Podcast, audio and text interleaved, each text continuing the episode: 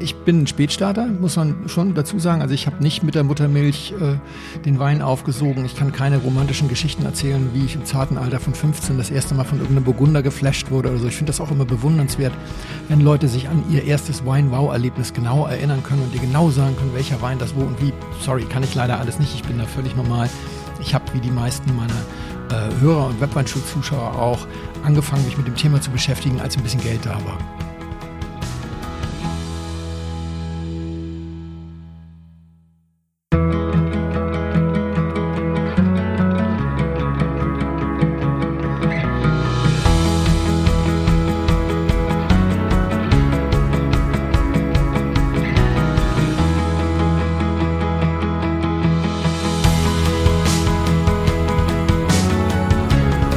Herzlich willkommen zum Winzer Talk. Ich bin Daniel Bayer und das ist der Podcast zur Website wein-verstehen.de.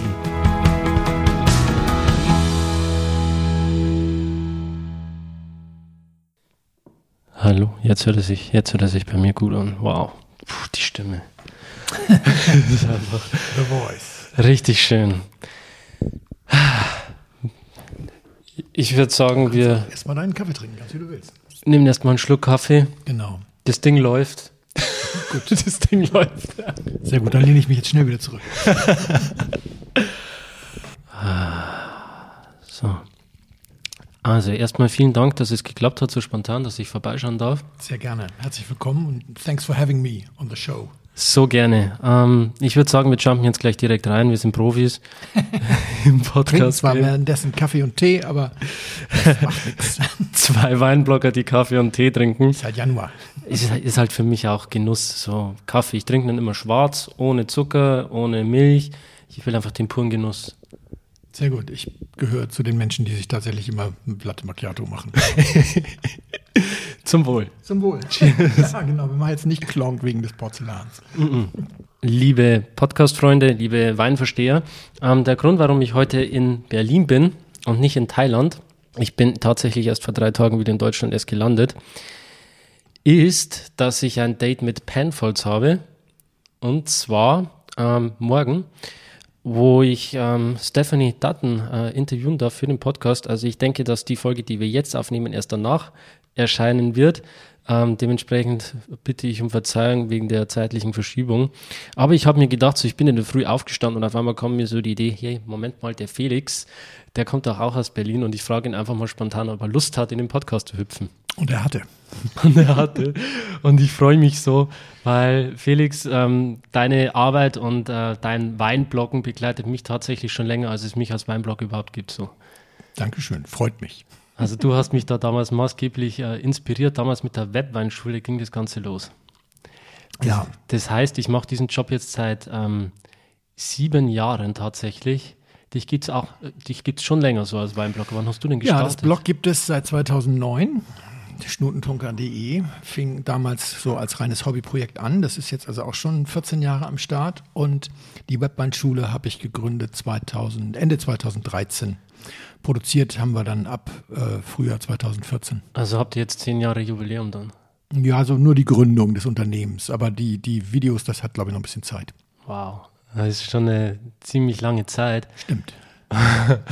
Und also damit zählst du auf jeden Fall zu den absoluten äh, Weinblog-Dinosauriern hier in Deutschland. Mir fällt noch ähm, Christoph Raffelt und ähm, Henrik Thoma ein. Ja, Und Dirk wobei? Henrik ja nicht bloggt, Dirk nicht mehr. Du darfst aber Matthias Neske, Schematze, nicht vergessen. Der ist auch noch ein paar Tage älter, glaube ich. Also wenn es um dienstältestes Weinblog geht, dann bin ich an Platz drei mit äh, Christoph Raffelt auf eins und äh, Matthias auf zwei. Aber wir unterscheiden uns, glaube ich, nicht mal um ein Jahr. Und das Podcast-Game, wann kommt das? Da werden wir jetzt in diesem Jahr fünf Jahre alt. Sind das auch schon fünf Jahre? Ja, ja, ja. Gerade die hundertste Folge im, im letzten Herbst gehabt und jetzt im Juni werden es dann fünf Jahre Blindflug. Wow. Ja, das habe ich jetzt allerdings auch gedacht, wow, als mir das auffiel. Das dachte ich, das kam mir nicht so lang vor. Weil ich, ich habe, ja, stimmt ja, ich habe ja auch 2018 gestartet mit dem Winzertag. Also es war, glaube ich, sogar das gleiche Jahr, kann das sein? Ja, ich glaube, wir sind nach dir gekommen. Ein bisschen nach mir, Ich gell? glaube schon, ja. Ja, nicht viel, aber Ich glaube, so ein als wir anfingen, gab es dich das Korkbordell, was ja schnell wieder äh, zugemacht hat, leider. Und wen gab es noch? Christoph hat so ein bisschen äh, gepodcastet. Den, den Wein am Sonntag gab es, glaube ich, noch nicht. Er hatte damals seine freien Podcast-Geschichten, die er immer mal so alle halbe Jahr ist er irgendwo hingefahren, hat dann drei am Stück gemacht und dann war wieder eine Weile Funkstille. Aber so die regelmäßigen waren das, glaube ich, äh, du und Korkbordell. Und heute habe ich aufgehört zu zählen. Es sind eine ganze Menge geworden. Es sind ja. richtig ganz schöne Menge, die jetzt da draußen sind. Ähm, ich höre aber tatsächlich nicht so viel. Also wenn ich mir einen Wein-Podcast reinziehe, dann ist es entweder wirklich immer noch ähm, Christoph oder eure. Ja, Dankeschön. Also ich bin auch äh, überfordert, alles zu hören. Ich höre immer mal hier, mal da. Ich habe mir angewöhnt, gerne mal reinzuhören und dann zu entscheiden, ob ich es äh, ganz hören will oder nicht. Ich habe ein paar sehr schöne Folgen bei dir gehört, um das Kompliment mal zurückzugeben. Einige der schönsten Folgen, die wir, finde ich, haben, äh, in der, in der Podcast-Landschaft sind von dir. Also zum Beispiel, um mal Butter bei die Fische, zum Beispiel die Geschichte mit Florian Lauer ist zum Beispiel ein mhm. Podcast, was absolut hörenswert ist, finde ich, weil das ein totaler No-Bullshit-Typ ist, der mhm. wirklich viel zu erzählen hat und ähm, Im Laufe des äh, Nachmittags fallen mir noch ein paar mehr ein. Aber die Lauer ist auf jeden Fall eine Highlight-Folge. Ach so, natürlich, Oliver Zeter ist auch ein ganz mm. besonders schönes Podcast. Schön. Ja, wow. Muss ich auch mal wieder hinschauen zu Oliver Zeter. Und natürlich auch zum Florian. Ah, ich ich, wenn du mal da gewesen bist und diese Podcast aufgenommen hast, so, du hast so viele Bilder im Kopf, so viele Emotionen, als das Ganze damals noch gestartet ist, werde ich niemals vergessen. Das ja. ist einfach das Schöne an dieser Arbeit. Das ist richtig. Also manche Menschen machen, arbeiten da, wo andere Urlaub machen und wir arbeiten da, wo andere Menschen sich entspannen. genau. Wir waren letztes Jahr gemeinsam in Frankreich, da haben wir uns kennengelernt. Ähm, wir haben uns vorher schon mal kennengelernt. Wir waren schon mal irgendwo. Ich bin die ganze Zeit überlegen. Es ist tatsächlich so, dass ich immer so denke, da war so eine Pressereise. Wer war denn jetzt mit dabei? Äh, du warst aber schon zweimal irgendwie dabei, ganz sicher. Also und ich zweimal da, wo du warst. Du bist häufiger als ich unterwegs. Spanische Weine haben wir mal probiert in Düsseldorf. Das auch? Oder da haben wir uns vielleicht kennengelernt, genau. Ribera del Duero in Düsseldorf. Das genau. ist gut möglich. Ja. Da haben wir uns auch, da haben wir uns das erste Mal getroffen und das zweite Mal dann in äh, Frankreich. Und genau. jetzt das erste Mal quasi auf deutschem Boden. Mhm. Beziehungsweise die Weinprobe war auch auf deutschem Boden, aber halt mit spanischen Weinen. Ja. Jetzt denken wir deutschen Kaffee und Tee. Der Tee kommt hoffentlich nicht aus Deutschland. Voll. Da haben wir damals schon wie wir in Frankreich an der Rhone gestanden sind, ganz lässig und äh, die verschiedenen Weine an den Ständen probiert haben, da, da äh, sind wir schon ein bisschen ins Gespräch gekommen, auch ähm, über Weinausbildung, über die deutsche Weinlandschaft, ähm, über alles Mögliche. Und dann habe ich mir so gedacht, hm, wer ist eigentlich dieser Felix? ich habe dann äh, herausgefunden, dass du ein sehr autodidaktischer Typ bist. Ja. Und das hat mich doch sehr verwundert. Weil ich mir gedacht habe, der Mensch hat so ein geballtes Wissen so, der muss doch irgendwie so zehn Jahre in der Uni gesessen sein oder in Geisenheim und das studiert haben. Ja, nee, das ist äh, tatsächlich bei mir so gewesen, ich bin ein Spätstarter, muss man schon dazu sagen. Also ich habe nicht mit der Muttermilch äh, den Wein aufgesogen. Ich kann keine romantischen Geschichten erzählen, wie ich im zarten Alter von 15 das erste Mal von irgendeinem Burgunder geflasht wurde oder so. Ich finde das auch immer bewundernswert, wenn Leute sich an ihr erstes Wein-Wow-Erlebnis genau erinnern können und dir genau sagen können, welcher Wein das wo und wie. Sorry, kann ich leider alles nicht. Ich bin da völlig normal. Ich habe wie die meisten meiner äh, Hörer und Webweinschul-Zuschauer auch angefangen, mich mit dem Thema zu beschäftigen, als ein bisschen Geld da war. Also sprich, als der erste gut bezahlte Job irgendwie anstand und man so den Eindruck hatte, das gehört jetzt dazu. Man saß im Restaurant, weil man sich mal was gegönnt hat und weil man sich auch mal was gönnen konnte und dann kommt das ein Sommelier und dann geht das irgendwie los mit dem Wein und dann denkst du so, hm, ich weiß ziemlich wenig. Mein Vater wusste ziemlich viel. Also ich habe schon einen Vater, der sein Leben lang äh, Wein getrunken hat oder gehabt, der ist mittlerweile verstorben. Aber äh, der, da ich bei meiner Mutter aufgewachsen bin, habe ich jetzt nicht so ein Muttermilch-Ding äh, irgendwie in Sachen Wein gehabt, sondern habe dann einfach angefangen, mich ganz normal damit zu beschäftigen. Und dass ich dann Autodidakt wurde, lag eigentlich vor allem daran, dass die Angebote damals, so lange ist es noch nicht her, was war so um die 2000, um, um den Jahrtausendwechsel rum, dass die Angebote so schlecht waren. Also ich hatte dann auch versucht, das zu machen, was jeder macht, ein Buch kaufen und vielleicht so ein Abo abschließen von irgendeinem äh, Weinkurs oder sowas. Und das war alles binnen kürzester Zeit entzaubert. Mhm. Und dann habe ich gemerkt, ähm, also eigentlich kannst du es dir nur selbst erarbeiten. Und dann habe ich angefangen. Und dann wurde es ein intensives Hobby und dass das jetzt so viel Wissen wurde, das ist eigentlich eher Zufall. Hm. Das ist halt das Gefährliche beim Wein, wenn du einmal diese Tür aufmachst, dann stellst du überhaupt erst fest, wie viele Türen da noch dahinter sind und wie unendlich dieser, dieser Weg ist, dieses, dieses Wissen. Mit jeder Frage, die du beantwortet bekommst, äh, kommen automatisch zehn neue. und es hört irgendwie nie auf. Ja, und die Menschen, auf die man trifft, also insbesondere, das wirst du besser noch äh, erleben als ich, bei Winzern, habe ich die Erfahrung gemacht, dass die dich dir anpassen. Wenn die den Eindruck gewinnen, dass du dich wirklich interessierst, dann intensivieren sie sozusagen den Informationsgehalt ihres Geredes. Und wenn sie den Eindruck haben, dass du tatsächlich auch viel weißt, dann lassen sie den, das ganze Bullshit-Bingo weg. Dann, mhm. dann verzichten sie aufs Winzerlatein und dann erzählen sie dir dann auch tatsächlich sehr schnell Dinge, die du dann noch nicht weißt. Und so kommt dann eins zum anderen. Also Wissen zieht in diesem Fall wirklich Wissen nach sich. Mhm. Ich liebe dieses, dieses Wort Bullshit-Bingo. Das ist immer so die Barriere, die ich auch immer versuche zu durchbrechen. Äh, Wenn es darum geht, die Winzer zu fragen, was sie denn im Keller machen, so dann heißt es nichts und dann kommt das äh, romantische Latein. Mhm das ich einfach nicht mehr hören kann. So. Und da muss man dann wirklich in die, in die Tiefe reingehen, zu fragen, was tut ihr denn da wirklich? Was, was ist jetzt eigentlich los hier? Um da irgendwie so ähm, Hintergrundinformationen zu bekommen.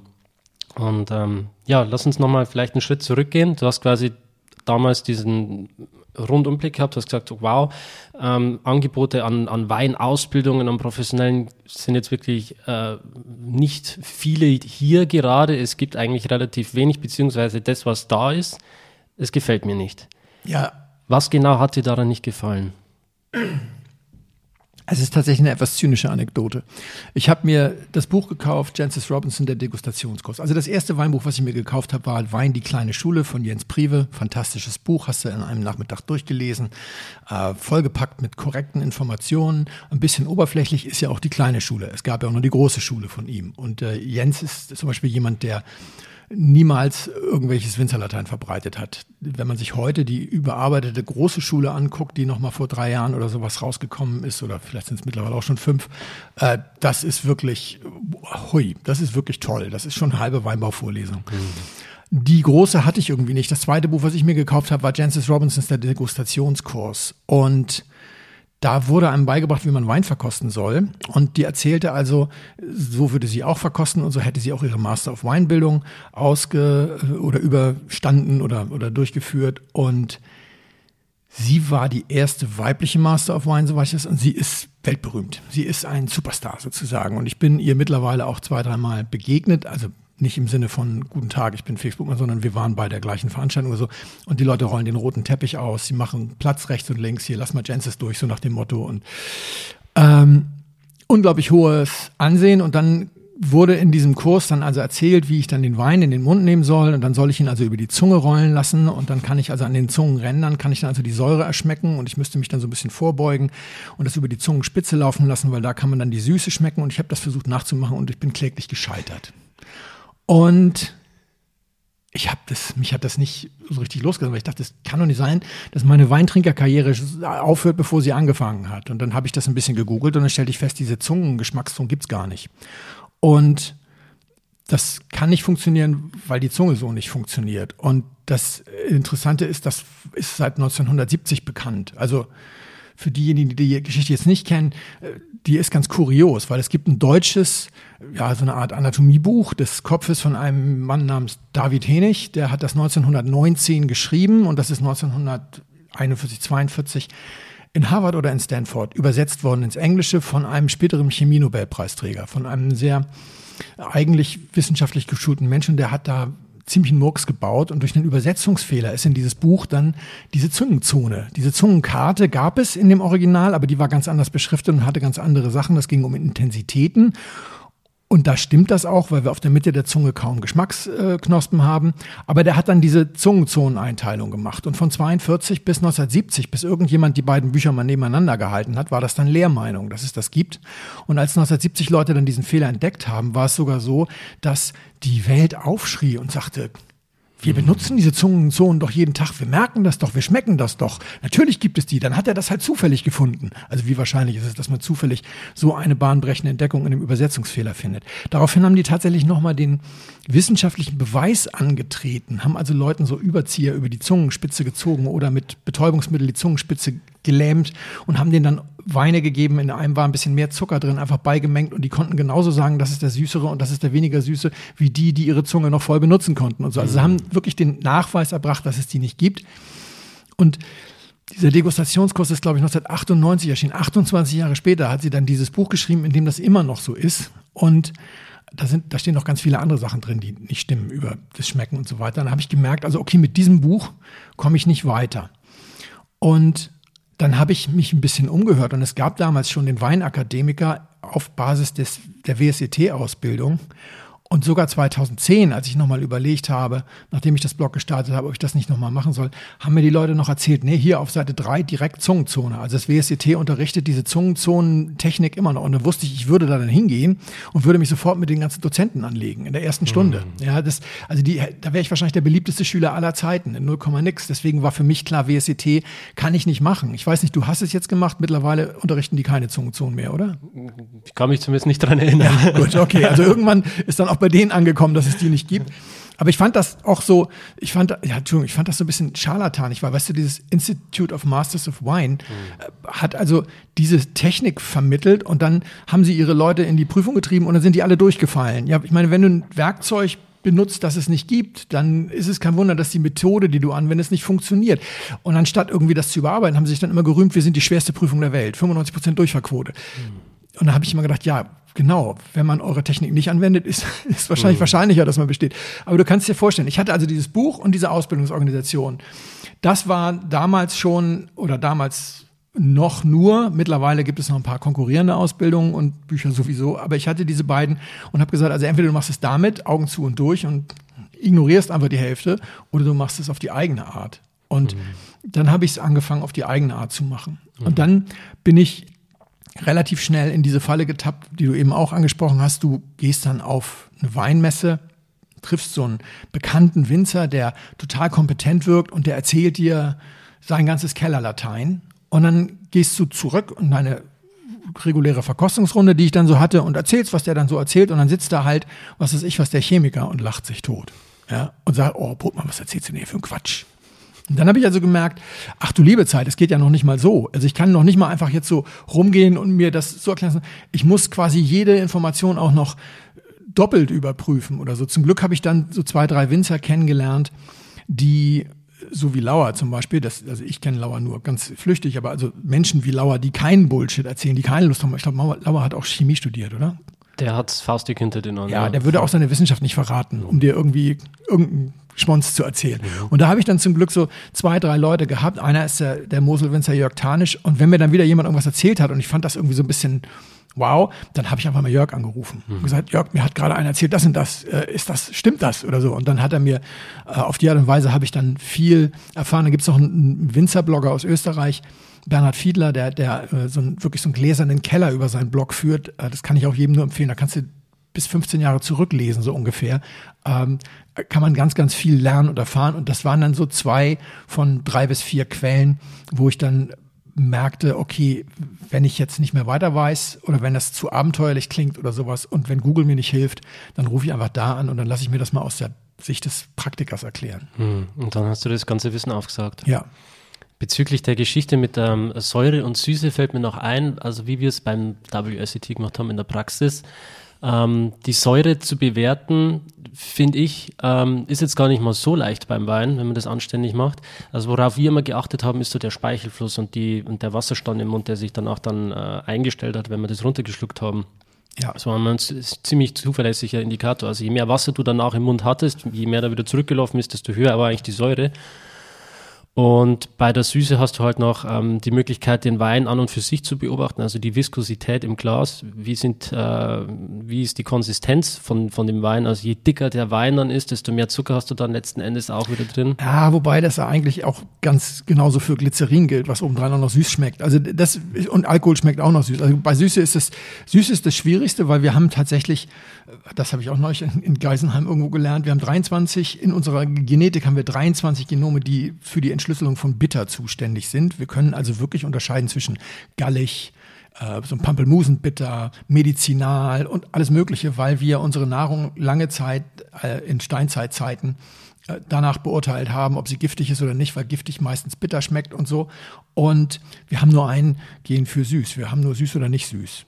Und der Rest geht dann tatsächlich eben über die Textur oder sowas. Und wenn mhm. das dann mhm. ölig ist, dann, dann ist es wahrscheinlich doch kein Zucker, sondern Glycerin. Mhm. Und, und wenn es brandig ist, ist es logischerweise äh, normaler Alkohol und so. Das, also Zucker ist schon schwierig. Aber du hast natürlich recht. Also die Säure mit dem Speichelfluss ist ein guter Hinweis. Allerdings, wie sehr die Säure sauer schmeckt, hängt ja da wieder ganz stark vom pH-Wert ab. Hm. Wir wollen keine Chemievorlesung machen. Vor allem in Chemie bin ich ziemlich schlecht. Das kann ich nicht so gut. Aber äh, ja, was ich eigentlich gelernt habe, ist mich bei solchen Dingen nicht mehr aus dem Fenster zu lehnen. Es ist, glaube ich, hilfreich, und das ist etwas, was ich schnell gelernt habe, wenn man nicht zu früh anfängt, Weine zu analysieren und irgendwas zu erzählen. Ja, das, das ist wirklich so, wenn du ein paar Minuten Zeit hast mit einem Wein, dann kannst du doch eher unterscheiden, zum Beispiel, ob die Süße jetzt mit Zucker zu tun hat, weil das dann irgendwie auf eine gewisse Art eindimensional wird. Hm. Und ob es Glycerin oder so ist, das merkst du dann eben dadurch, dass es eigentlich ich sag mal, dass man sich eher daran gewöhnt, dass man, das ist eher zurücktritt. Das ist so meine persönliche Erfahrung. Aber es gibt viel zu viele Leute, die eben einmal nippen und sagen, oh, Zucker. Hm. Und dann kommt der Winzer und sagt, ja, 0,4 Gramm. Und, hm. und, diese Blamagen, die kann man sich so leicht ersparen, indem man sie einfach ein bisschen hm. zurückhält. Voll. Ja, ich denke, die meisten, die haben so durch ihre Erfahrung, durch das, was sie alles trinken, so ein ganz gutes Gefühl dafür, ob ein Wein harmonisch ist, ob er balanciert ist.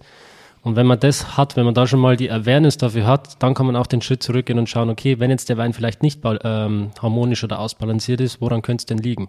Ja. Und dann quasi durch dieses Re-Engineering draufzukommen, was da gerade im Wein vielleicht ähm, ein bisschen merkwürdig ist. Ja, die Frage, was stört mich an dem Wein, beantwortet einem häufig schneller die entscheidenden Fragen, als sich zu fragen, was gefällt mir an dem Wein. Felix, das ist die Geschichte mit diesem Buch mit der Zungenzone. die dazu geführt hat, dass ich als einsamer Wolf durch die Weinwelt gestreift bin. ja, so einsam warst du ja dann doch nicht.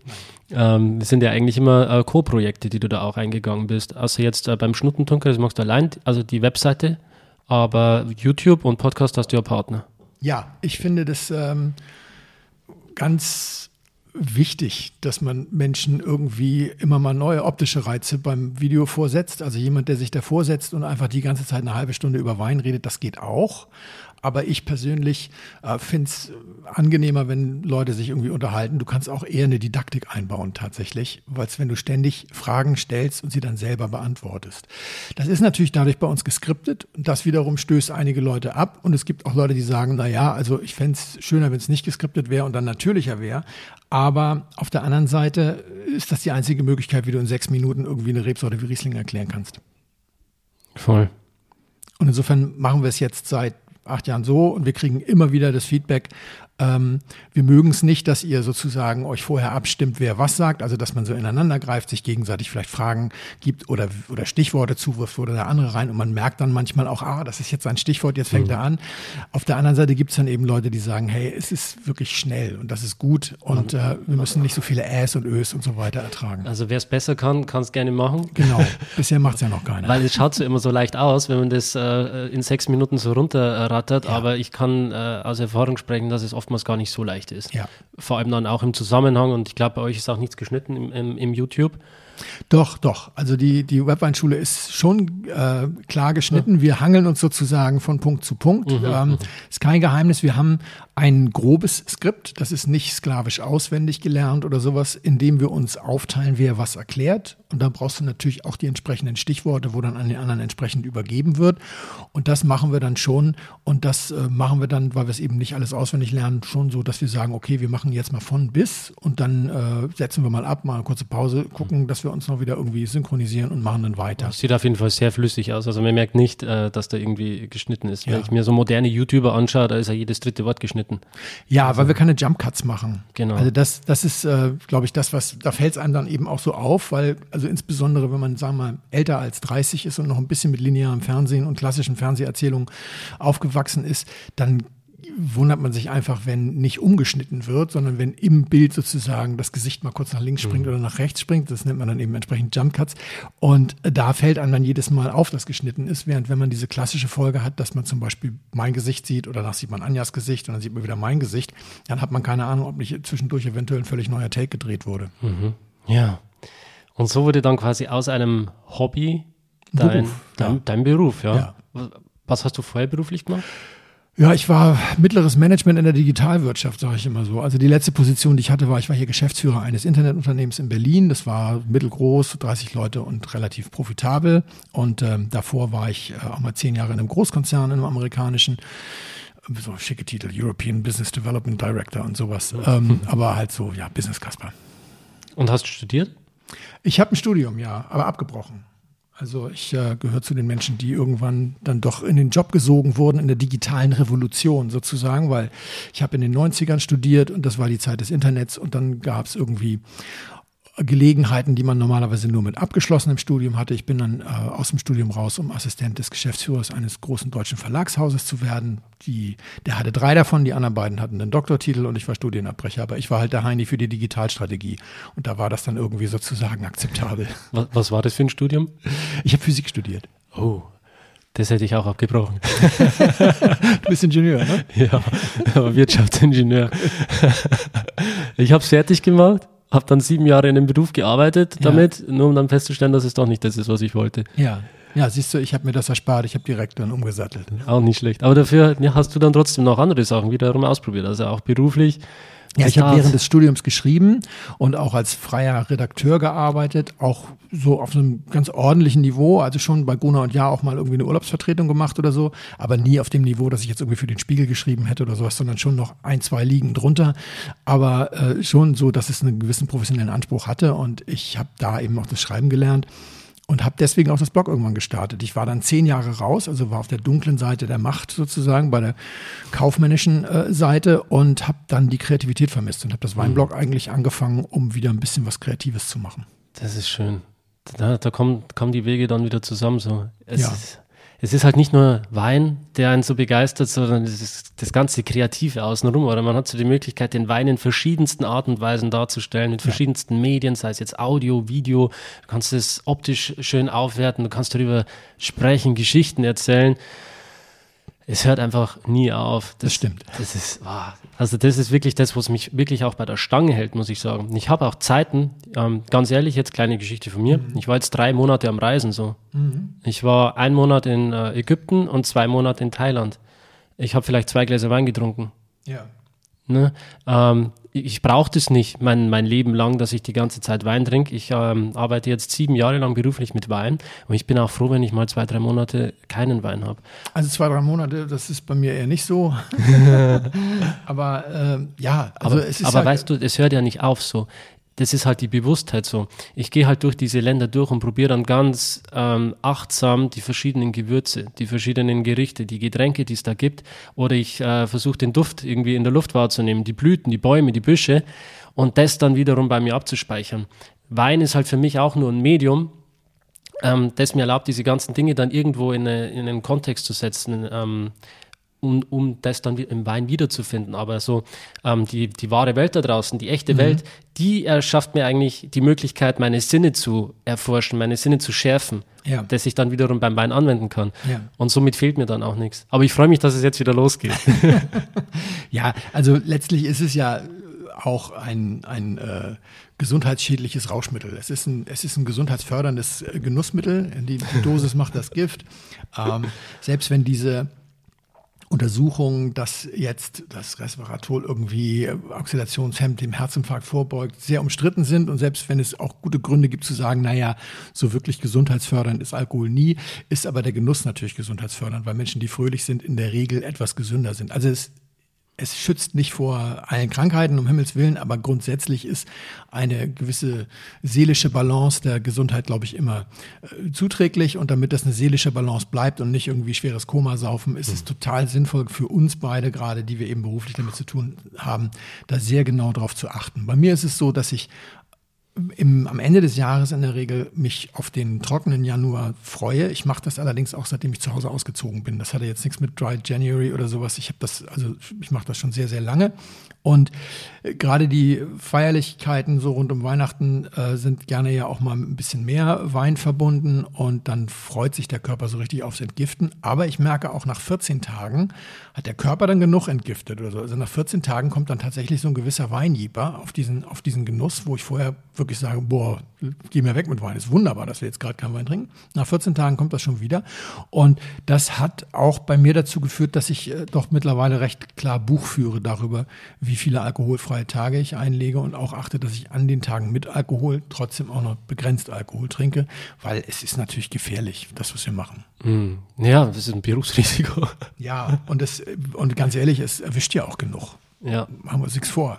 Ja, voll. Ähm, du trinkst also den ganzen Januar dann nichts, also Dry January. Genau, ich trinke den ganzen Januar nichts und danach, ähm, früher habe ich einen alkoholfreien Tag verpflichtend sozusagen gemacht pro Woche. Das ist natürlich relativ wenig, aber wenn man im Rest der Zeit dann nicht so über die Stränge schlägt, dann äh, passt es auch noch, aber mittlerweile sind das eigentlich eher so zwei, zweieinhalb und mehr. Und letztes Jahr, also mittlerweile vorletztes Jahr, habe ich dann tatsächlich mal auch ganz rigide Buch geführt darüber, nicht weil ich unbedingt jetzt meinen Alkoholkonsum so unter Kontrolle halten wollte, sondern weil ich meine Kellerplanung nochmal überarbeiten wollte. Ich wollte wissen, wie viel Wein aus welchen Kategorien ich auch trinke. Ich habe also über jede Flasche, die ich geöffnet habe, minutiös eine Excel-Tabelle, eine riesige angelegt.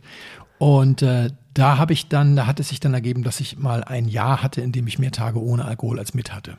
Also mhm. das war für mich auch so ganz interessant. Ich habe die Jahre davor, das war das erste Jahr, in dem ich nicht für den Gomio verkostet hatte, nachdem ich drei Jahre lang für den Gomio äh, die Nahe und zwei Jahre auch die A verkostet hatte, also für den Weinguide. Und äh, deswegen ging das überhaupt nur in Jahren, in denen man das macht, hast du keine Chance. 183 Tage ohne, äh, 183 Tage ohne Alkohol, keine Chance, weil du im Prinzip von sag mal, Juli bis September jeden Tag verkostest. Also kein Alkohol ist für mich auch nicht verkosten. Also nicht so mhm. schummeln, so, ich habe ja einen Spucknapf benutzt. Mhm. Oh, ist ja doch leider ein Schluck vorbeigegangen, sondern wirklich dann eben auch gar kein Alkohol. Und da habe ich das dann mal geschafft, das mit dem Beruf unter einen Hut zu bringen, auch mehr als die Hälfte, wenn es auch nur ein Tag mehr als die Hälfte war, keinen Alkohol zu trinken. Und ähm, das war aber schon so, dass ich mir dann häufiger was auch sag mal, verboten habe, wo man auch hätte sagen können. Und da habe ich mir dann gesagt, nee gut, ganz so krass muss es nicht sein, aber es sollten irgendwie sowas wie 120 alkoholfreie Tage im Jahr sein. Mhm. Na, das ist doch das ist ein guter Schnitt. Ja. Hat der Körper dann Zeit, sich wieder zu erholen? Im Prinzip ist das ein, ein trockener Januar und dann zwei alkoholfreie Tage pro Woche. Ja, perfekt. und ich mache das dann in einem Aufwisch da zwei bis drei Monate ja. komplett verzichtet, aber ich habe es einfach gebraucht so. Ich habe es also äh, erstens mal vom Kopf her mhm. und, und, dann auch vom, vom Körper her, weil ich habe einfach so gemerkt, dieses Jahr, das war so anspruchsvoll. Diese ganzen Pressereisen, die wir da gemacht haben, oder die ich halt auch gemacht habe, es schaut immer sehr, sehr lustig aus, alles auf Instagram, auf Social Media, aber es sind halt echt ähm, straff getaktete ähm, Pressereisen, da wo es wirklich von einem Weingut zum nächsten geht, ohne dass man irgendwie groß Pause dazwischen hat und die, die ganzen Inhalte entsprechend auch aufbereiten muss. Dann ist man einen Tag zu Hause und es geht weiter auf die nächste Reise und hat dann noch die ganzen Kooperationen dazwischen. Also das hat mich schon sehr geschlaucht dieses Jahr. Und dementsprechend habe ich echt den Abstand dann auch gebraucht. Das kann ich verstehen. Ich, mach, ich mache ja, ich habe ja nicht so viele Kooperationen etc. Ich bin auch Familienvater. Ich mache nur zwei Pressereisen pro Jahr oder maximal, äh, sagen wir mal zwei Auslandsreisen und dann in Deutschland schon noch ab und zu mal was. Aber das ist ja dann mit dem Zug irgendwo hinfahren, am nächsten Tag wieder zurück. Und ähm, auf den Reisen, da ich nicht so Insta-Geschichten und sowas mache, habe ich natürlich schon dann irgendwie gesehen, oha, du bist ja die Kerze, die von beiden Seiten brennt jetzt an der Rhone, weil während ich dann irgendwie doch mal mit Sebastian an der Bar gehangen habe und einen Kaffee getrunken habe, hast du dann irgendwo in der Ecke gesessen und hast irgendwie fieberhaft mit zwei Handys und was weiß ich was rumhantiert, um ein Reel zu bauen. da habe ich so gedacht, so, ah ja, okay. Äh, das stelle ich mir auch sehr anstrengend vor. ja, aber ist trotzdem der schönste Job der Welt. Ich will nicht missen. Mhm.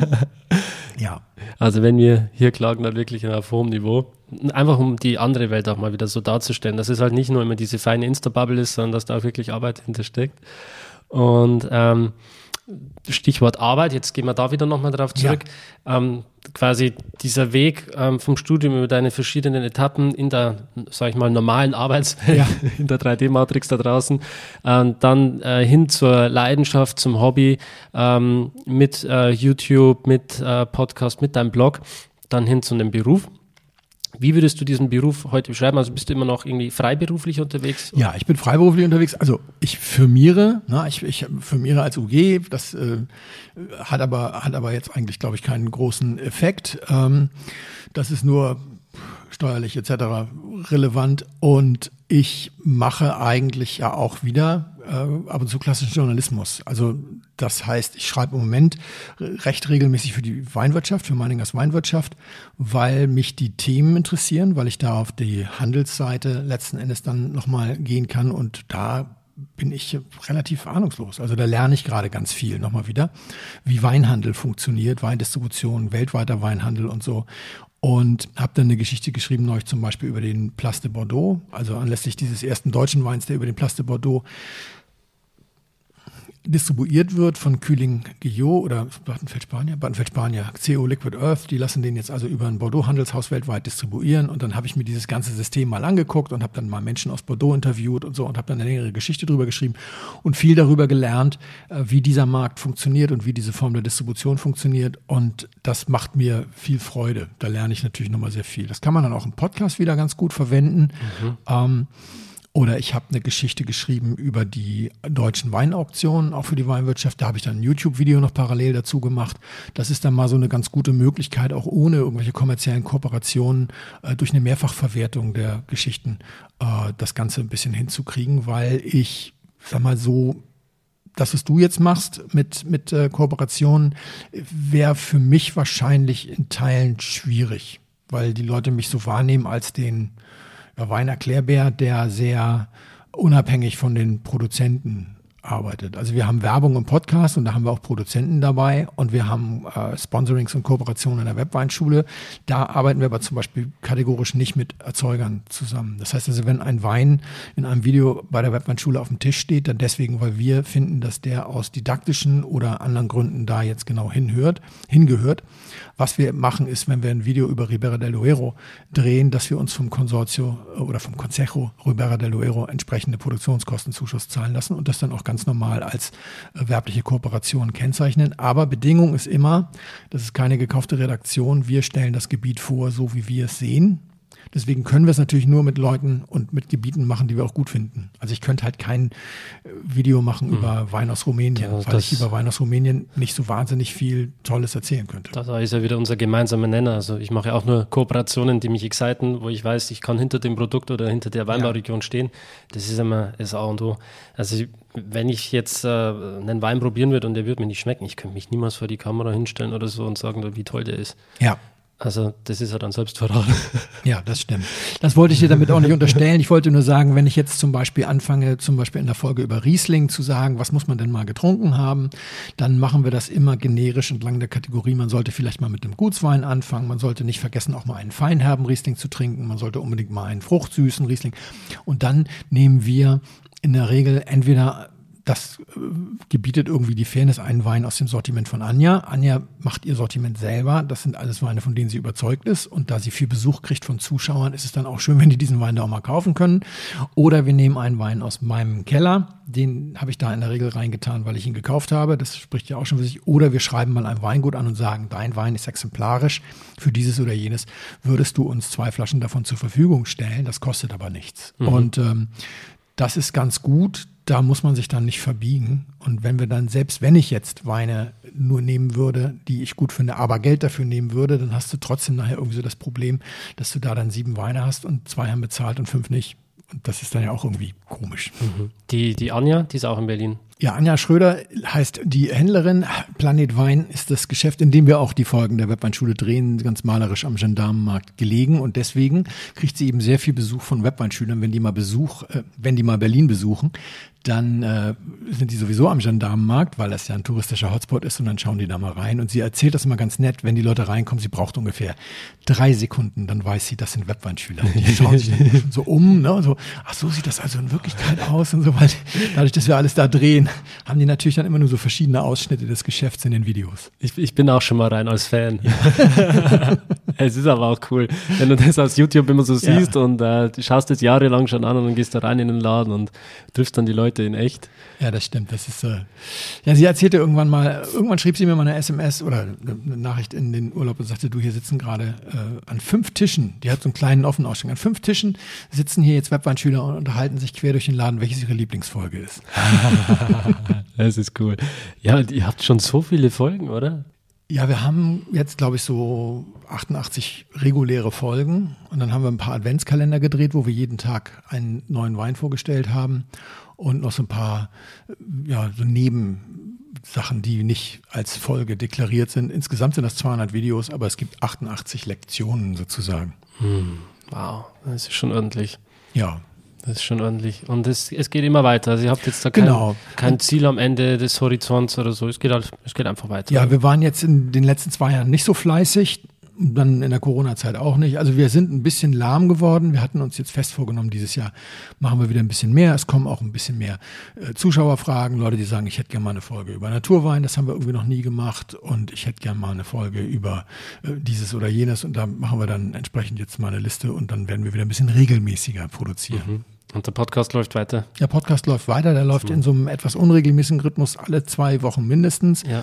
Aber wir haben vor drei Monaten, vor zwei Monaten das Team ein bisschen erweitert, haben noch zwei Leute dazu genommen, mit denen ich dann äh, wechselnd andere Themen äh, nehme, die jetzt irgendwie mit Sascha immer nur so mittelmäßig funktionieren, weil meine Wissenschaftsliebe sozusagen, äh, das wurden so ein bisschen Folgen, in denen ich monologisiert habe, weil es Sascha nicht so interessiert. Und da habe ich mir dann einen, äh, jemanden dazugeholt, der tatsächlich wissenschaftlich arbeitet, Mhm. damit das ein bisschen mehr wieder in so einen Dialog kommt, weil Sascha und ich sind halt immer besonders dann gut, finde ich, und finden auch die meisten Hörer, wenn wir uns miteinander unterhalten und nicht, wenn einer irgendeinen Vortrag hält und der andere derweil irgendwie den Wein schlürft.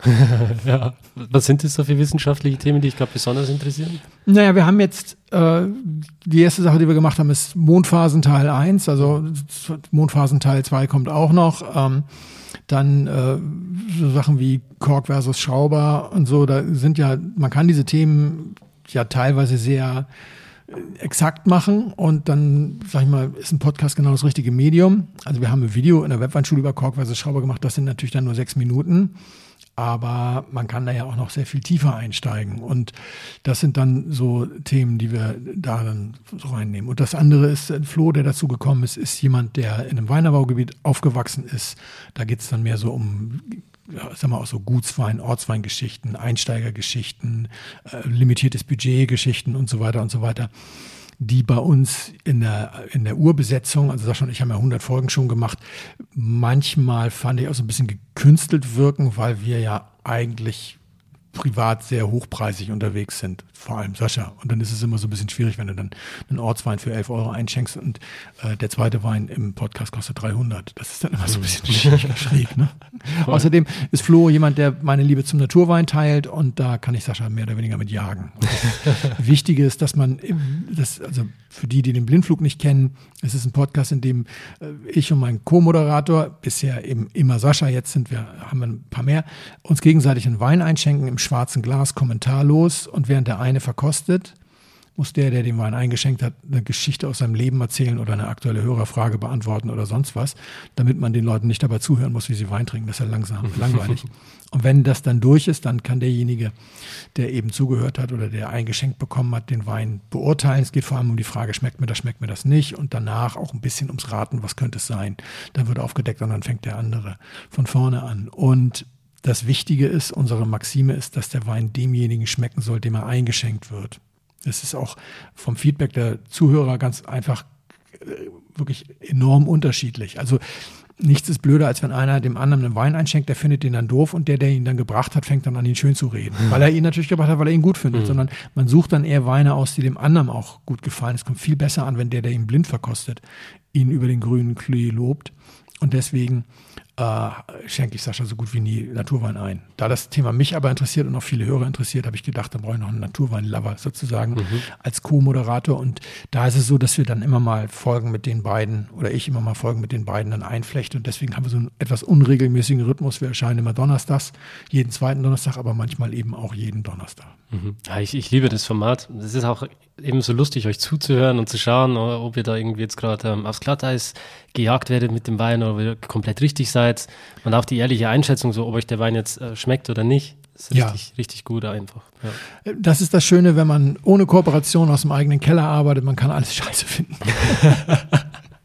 Es ist auch das Schöne, man muss nicht immer alles gut finden. So. Also ich einfach mal zu sagen, okay, ja, ähm, das schmeckt mir halt jetzt nicht. Aus den Ja. und den Gründen. Das heißt aber nicht, dass der Wein dann schlecht sein muss. Das ist halt vielleicht auch die eigene Wahrnehmung dann einfach. Klar, aber es gibt natürlich auch vor allem im hochpreisigen Segment Weine, die einfach nicht gegen den Preis liefern. Und da ist es dann manchmal auch nicht mehr, schmeckt mir jetzt eigentlich, also das Schwierige ist halt, wenn beide den gleichen Eindruck haben, beispielsweise, dass der Wein nicht die Komplexität bringt, die er eigentlich haben muss. Du kannst doch sagen, ja, vielleicht ist er noch nicht reif genug oder sowas, aber wenn das dann auch noch ein ideal gereifter Wein ist, dann wird es natürlich wirklich äh, problematisch. Und ja, das kann man dann eben unfallfrei herüberbringen, wenn er aus dem eigenen Keller kommt. Man muss halt den Wein immer in einen gewissen Kontext stellen, schauen, wie viel kostet er, wie ist der Reifezustand, äh, wo kommt er her und anhand dessen Kontext kann ich den Wein halt dann auch erst bewerten. Wenn ich ihn halt trotzdem irgendwie nur so nackt dastehen habe, ohne Informationen, dann ist er halt trotzdem nochmal ein anderes Thema. Ja, und das ist ja das, was ich ganz angenehm finde, selber am Podcast auch, dass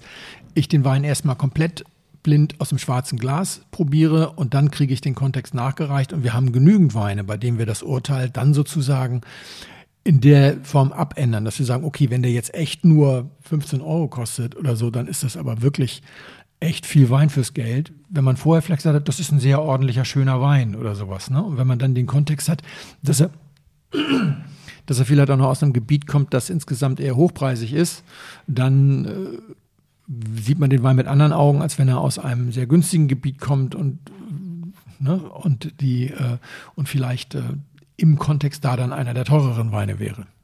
Genau, das ist der Punkt. Ja, und da wird es dann auch wieder spannend. Das heißt, wir haben jetzt über die Vergangenheit gesprochen, weil es dann natürlich auch spannend wäre, noch tiefer einzutauchen. ähm, was würde ich, was würde ich gern wissen? So, ich, dein Sternzeichen. Ach du liebe Zeit. Was ist dein Sternzeichen, Felix? ähm, tja, was ist mein äh, Skorpion. Aber ich bin mir gar nicht sicher, ob ich wirklich noch im Skorpion geboren bin. Ähm, weil ja mittlerweile äh, 83 Prozent der Menschen, die im Sternzeichen Skorpion geboren werden, in Wirklichkeit nicht im Sternzeichen Skorpion geboren werden. Wie das? Wusstest du das nicht? Nein. Ja, siehst du, das ist äh, so das, das Lustige. Ähm, wollten wir auch irgendwann mal nochmal im, im, im Podcast machen. Jetzt greife ich unserem eigenen Podcast vor. Also, da die Erdachse nicht stabil ist und gegen die, äh, gegen das Firmament sozusagen nochmal rotiert oder eigentlich torkelt, man, wie heißt denn eigentlich der Fachbegriff dafür? Wusste ich mal. Äh, verschiebt sich der Tierkreiszeichen langsam. Und zwar sehr langsam, nämlich mit einem äh, warte mal, einem 72. Tag pro Jahr oder so. Da die Tierkreiszeichen aber vor mittlerweile 2000 Jahren äh, festgelegt wurden, ist es tatsächlich so, dass 28 Tage des Skorpions bereits im nachfolgenden äh, Sternzeichen tatsächlich liegen. Unser Kalender ist schlicht falsch. Also das heißt, das finde ich immer lustig, wenn jemand kommt und sagt, ich bin ein typischer Löwe. Und ich dem dann erkläre, ja, du bist aber gar nicht im Löwen geboren. Das ist äh, tatsächlich, ne, also ich habe noch eine Chance, wenn ich sehr alt werde, den Tag zu erleben, in dem keiner mehr in dem Sternzeichen geboren wird, in dem er wirklich, äh, oder in dem Sternzeichen geboren wird, das ihm quasi die Zeitung zuschreibt. Und ähm, deswegen ist das immer so ein bisschen schwierig. Aber da ich am 20. geboren bin und ich glaube am 22. das Sternzeichen umspringt, bin ich tatsächlich noch ein echter äh, Skorpion. Ähm, aber wenn ich jetzt zehn Tage früher geboren wäre, wäre ich eigentlich schon das Nachfolgende. Also, also neigst du zu Extremen, bist ein sehr tiefgründiger Mensch. Ah, ich glaube da kein bisschen dran. Kein bisschen. Kein? Äh, nee. Aber bist du so, theoretisch? zu extrem neigen? Nee, nee, eigentlich nicht. Und ob ich tiefgründig bin? Puh. Also ich finde schon, dass du in die Tiefe gehst bei den Weinthemen. Und ich glaube auch, dass Ja. du eine, eine starke Meinung hast. Ja, also ich, Unabhängig jetzt vom, vom Ich würde es aber eher, ich es aber eher so in den Bereich der Effizienz äh, schicken. Also wenn ich mich mit einem Thema beschäftige, dann kann ich es auch richtig machen. Das ist eigentlich eher so das Thema. Ich, ähm, ich habe zum Beispiel ganz, ganz lange keinen Computer besessen, weil ich das irgendwie, weil mich das nicht interessiert hat. Also ich bin aus der Generation, wo die Kinder damit Ataris und sowas angefangen haben, irgendwie zu Hause irgendwelche Sachen zu schreiben äh, und so. Das war alles gar nicht meins. Und als ich dann im Studium mich mit Computer beschäftigen musste, sozusagen, da habe ich es dann so intensiv gemacht, dass ich nach zwei Jahren für eine Computerzeitschrift geschrieben habe. Ähm, weil ich sagte, wenn schon, dann kannst du es auch ordentlich machen, sozusagen. Und das schon eher. Und so war es, so ähnlich war es beim Wein. Wenn ich mich denn schon mit Wein beschäftige, kann ich mich damit auch richtig beschäftigen. Mit so einem ungesunden Halbwissen durchs Leben zu laufen, ist da dann nicht so meins. Ja, aber ob das jetzt tiefgründig ist, weiß ich nicht.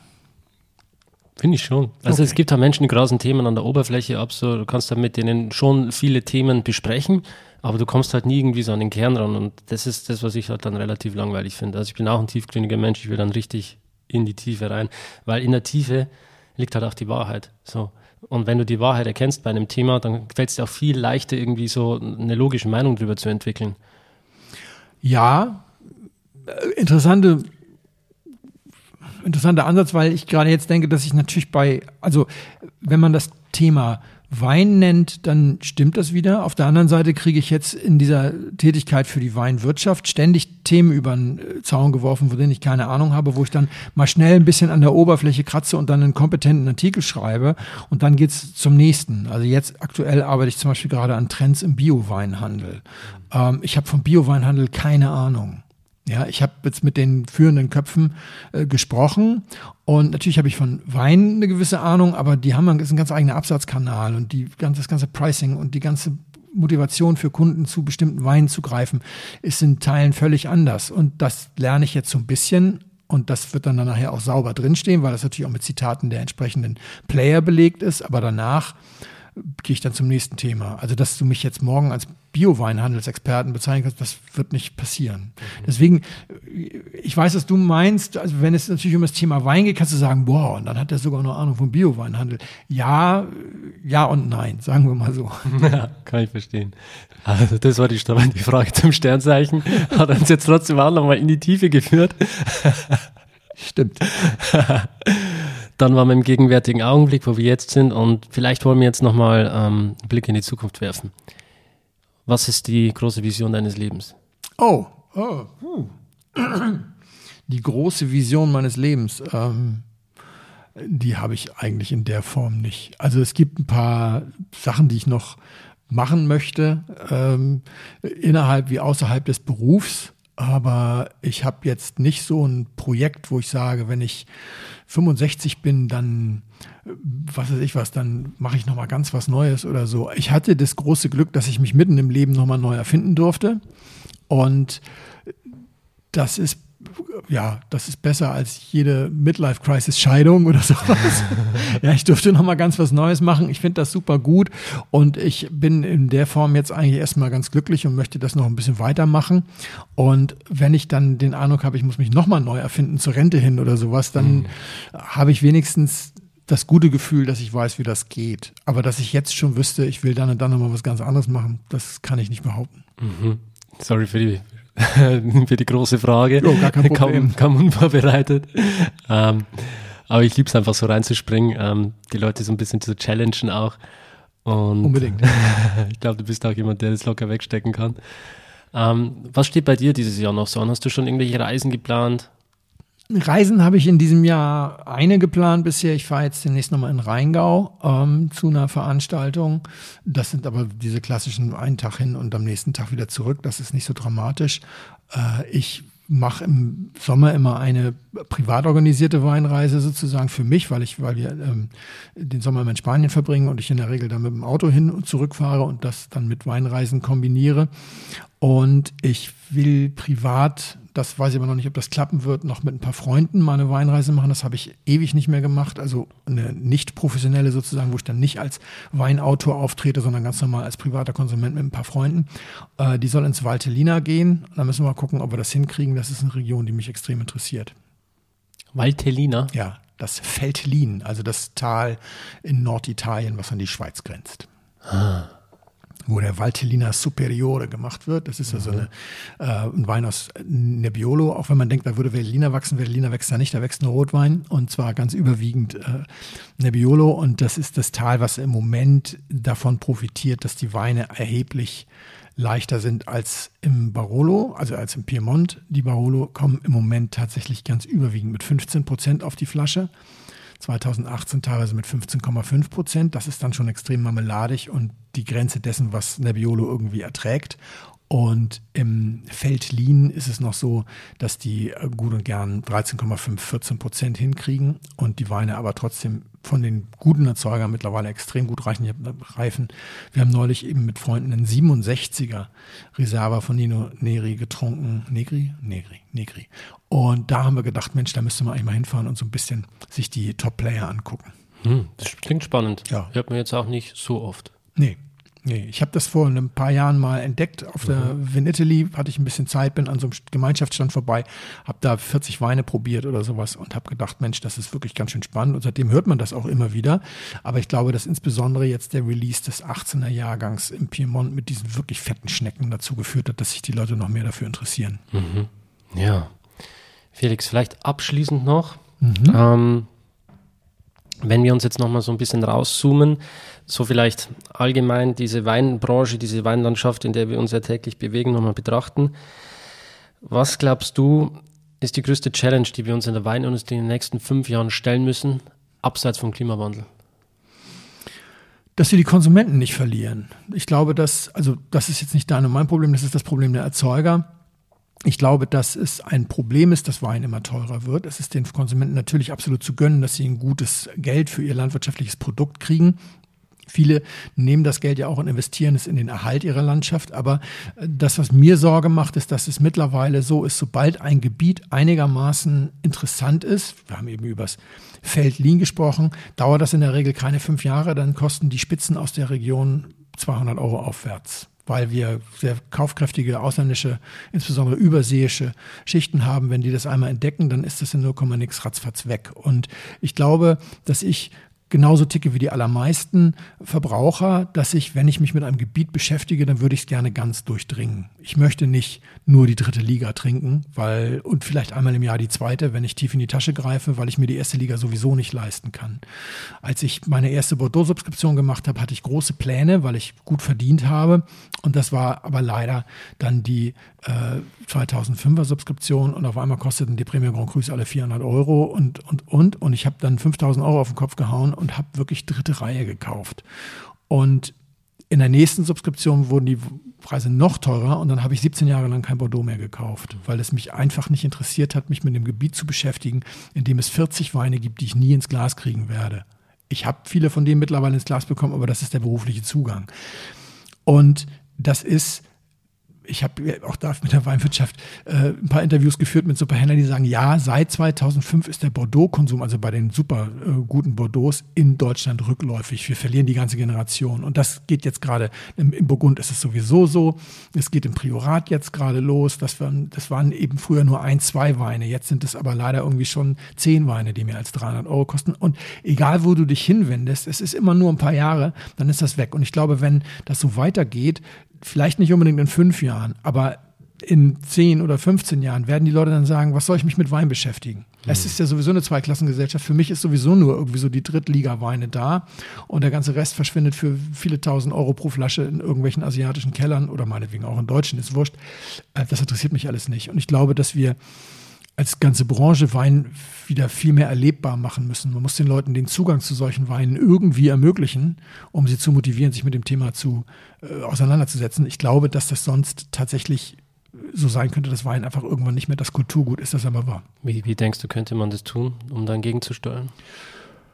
Ja, also es gibt einige Weingüter, gerade in Burgund sind sie ganz gut darin, zum Beispiel immer einen fixen Anteil zu einem relativ vernünftigen Kurs in die Gastronomie zu verkaufen und dieser Gastronomie dann auch ganz klar zu sagen, wenn wir dich dabei erwischen, wie du das irgendwie hintenrum irgendwo hin verkaufst in den teuren Schwarzmarkt, dann wirst du nie wieder beliefert.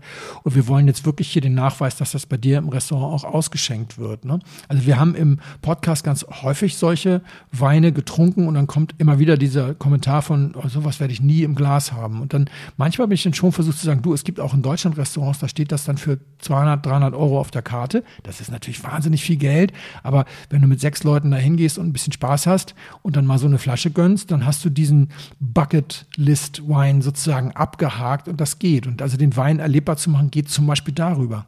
Und da gibt es aber ganz viele Weingüter, die ihre Weine echt nur vor die Hoftür stellen und sagen, der, der am meisten bezahlt, bezahlt der nimmt ihn mit. Und das sind die Weine, an die wirklich keiner mehr rankommt. Und ich glaube, dass die Weingüter da in der in der Pflicht sind oder dass sie sich, dass sie gut beraten wären, wenn sie eben schauen, dass sie ihre Weine auch jungen Konsumenten irgendwie zumindest mal ein halbes Glas irgendwo auch zur Verfügung stellen.